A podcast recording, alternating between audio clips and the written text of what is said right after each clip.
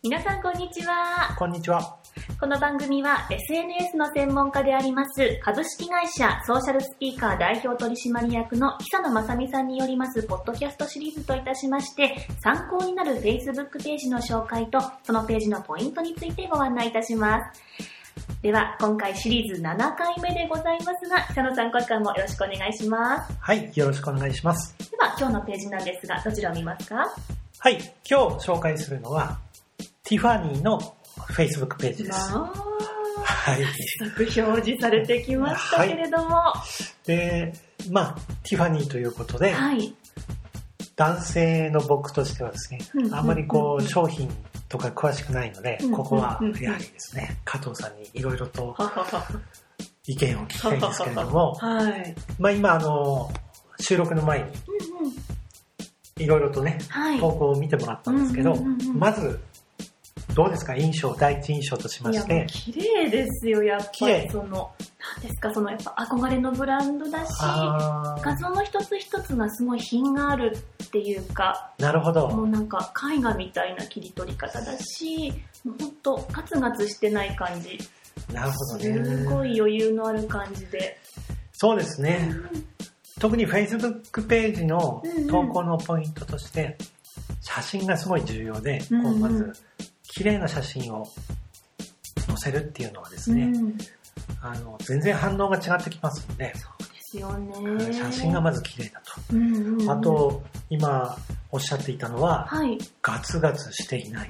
うん。確かにあの、投稿を見てみると、はい。商品の値段とかはい。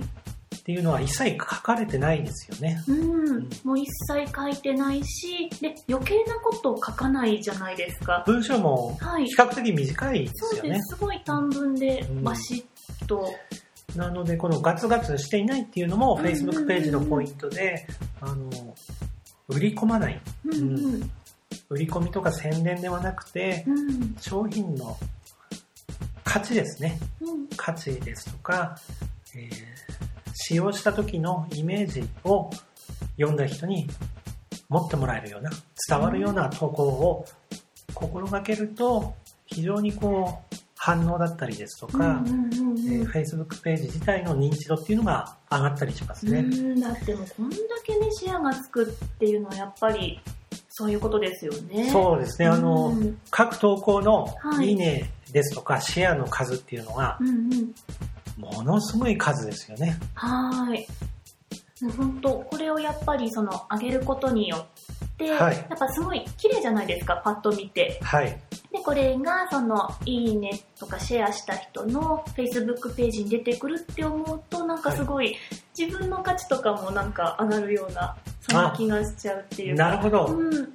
個人の人が投稿、ティファニーの投稿をシェアすることで、はい。その人自体のそうそうそう。見え方とかブランド力もうんうんうん。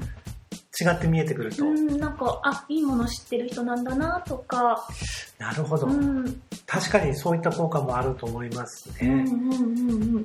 あとは、まあ、その、ご結婚を考えてらっしゃる方、さりげなくティファニーのシェアをすることによって、あれこいつ結婚指輪もしかしてティファニーをお望みですかなみたいな感じに。それはちょっと面白い使い方ですね。うん遠回しに、外回しに欲しいなって言わないけど、でもこう、ね、そういうティファニーの綺麗なページアピールすることで、面白いですね。クリスマスだったり、誕生日だったり記念日だったりとか、はい。結婚式だったりとか、うん。そういったところに合わせて、ティファニーのページをシェアする。シェアすると。もし、付き合ってる人とうんうん。繋がっていれば、うんうん。あの、自動的にそれが相手に伝わるわけですからね。そうです。まあ、勘のいい 彼氏だったら、察してくれるから。察してくれるっていうところで。まあ、あの、彼が Facebook やってない場合はう、んうんうん。さりげなくね、そのシェアしたことを画面を見せるとか、そうですね。あの、スマホとかを画面見えるようにいじってみるとか。いじってみるとかね。それちょっと面白い使い方ですね。なるほどね。で、なんまか、あ、まはい。ずこの日産のホームページ、ホームページなんか Facebook。そうですね、前回のポッドキャストでは、はい。日産の Facebook ページ紹介したんですけど、うんはい。そう、やっぱりどっちもその、売り込むガツガツしてないっていう感じがあるなるほど。のははい同じなんですけど、はい。同じガツガツしてないでもなんかその日産の Facebook ページは割とその楽しいねみたいなクイズをやったりとかオフ会楽しかったねみたいなのが載ってたりとかみんなで楽しもうよっていう感じなんですけどもうティファニーはそのブランド力っていうかもうその憧れ美しさ全面に出てる感じでもう見てるだけであー素敵ってなっちゃうような感じですよね。なるほどね。非常にわかりやすいですね。うん特にあの、前回の解説した日産と比較すると、はい。さらにこう、わかりやすいと思うんですけど、うんうん。車を通してね、はい。うんお客さんと交流していくうん。日産。そして今回のティファニーは、はい。ブランドイメージを崩さず、うんうん。写真の撮り方だったりですとか、うん見せ方だったりですとか、このブランド、えー力を活かして、うんうん。えーさらにですね、この憧れだったりとか、うん商品の持つ力をうん。Facebook を通してありのまま伝えてるという感じですよね。うんそれ以外に加藤さん気づいたこととかありますか？あの、まあ、アクセサリーだけじゃなくて、なんかそれ以外も、で、なんか時計とかサングラスとか、この今まで知らなかったティファニーのものも載ってるので、あ、こんなんもあるんだっていうのが、なるほど。プラチナのダイヤのリングっていう印象がすごい強かったんですけど、はい他のものもいっぱいあるんだなっていうのが、ああ、なるほど。うん、わかりました。ページの運用担当者としてもそこは非常にヒントになるところですね。うんあの、こういった商品あるの皆さん知ってるだろうとお思いがちなんですけど、今加藤さんがおっしゃったように時計とかサングラスもティファニーで、えー販売してるんだっていうのを Facebook ページで初めて気づきましたと。うん。いうこともありますので、えー Facebook ページでですね、うんあの、こう、みんなが知ってるだろうと、当たり前だと思わずにですね、あの、まんべんなくですね、いろんな商品を紹介してほしいなと思うんですね。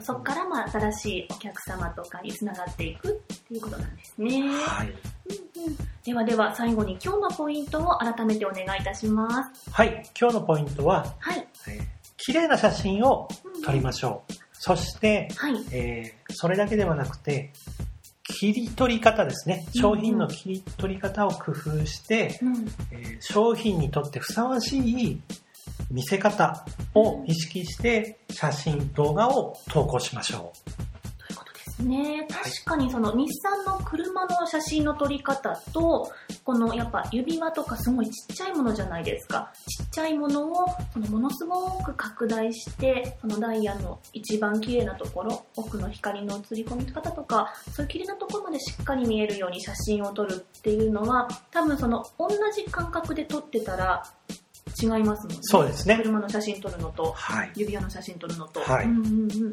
商品によってやっぱり一番よく見える写真の見え方っていうのがあると思うのでまずはそれをいろんなページを見て研究というところですねはい。ありがとうございます第7回の放送はティファニーのページのご紹介でございました久野さんのメルマガではさらに詳しい情報をお伝えしていきますので、ご興味のあります方は久野さんのブログから登録をしてください。URL は www. です。久野さん、今回もありがとうございました。ありがとうございました。